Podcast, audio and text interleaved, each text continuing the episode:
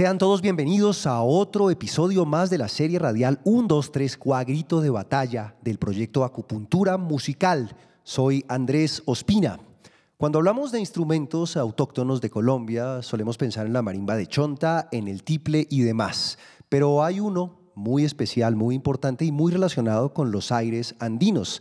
Se trata de la bandola andina o bandolina, para llamarla cariñosamente uno de sus ejecutores, uno de los que la cultiva actualmente y uno de los grandes defensores de este importantísimo instrumento, además con una proyección futurista e inventiva, es el señor Gabriel Chaparro, quien viene de Sogamoso, la tierra de Sugamuxi, la tierra del templo del sol. Gabriel, bienvenido a 1, 2, 3, Hola, muchas gracias por la, por la invitación. Qué chévere estar acá.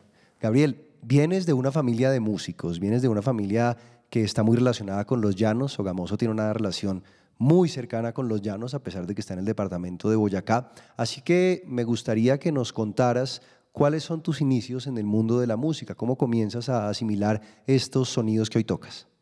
Eh, pues yo arranqué con mi familia, mi papá es arpista, eh, arpista empírico, toda su vida ha enseñado este instrumento y pues todos los instrumentos del folclore llanero.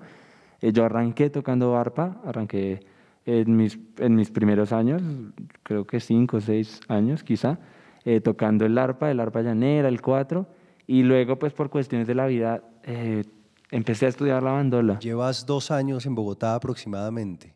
Ocho, ocho años. Ocho años. Llevas ocho años. en Bogotá. Sí, ocho años. Ya pues tuve que venir acá por la universidad. Eh, como siempre, se generó que no me gradué a los cinco años, entonces pues ya llevo siete, ocho años acá, pues viviendo y disfrutando de, de las oportunidades que Bogotá nos da.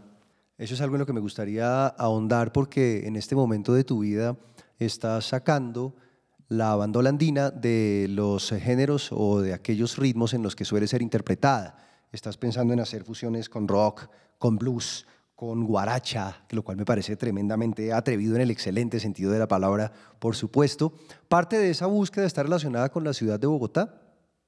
Realmente sí, pues sí si yo no hubiera venido acá, no hubiera conocido como otros tipos de, de maneras de hacer arte y de ver el mundo. Cuéntanos qué nos vas a presentar hoy como una muestra de este trabajo, Gabriel. Eh, más que como una muestra de este trabajo, es, un, es una música a la cual llegué por la universidad. Eh, te contaba ahorita que, que, esto es una guaracha, se llama guaracha pabili, pero pues acá en Colombia escuchamos guaracha y decimos... Y realmente no es eso. Eh, la guaracha es un género de Puerto Rico eh, y es como eh, ancestro o, familiar de la salsa quizá. Entonces va como con esta onda de son cubano, con, con, todo, con todo esto y pues fue como una adaptación que le, que le hicimos en la universidad a la bandola andina. Entonces vamos a guarachar a la andina. Un, dos, tres,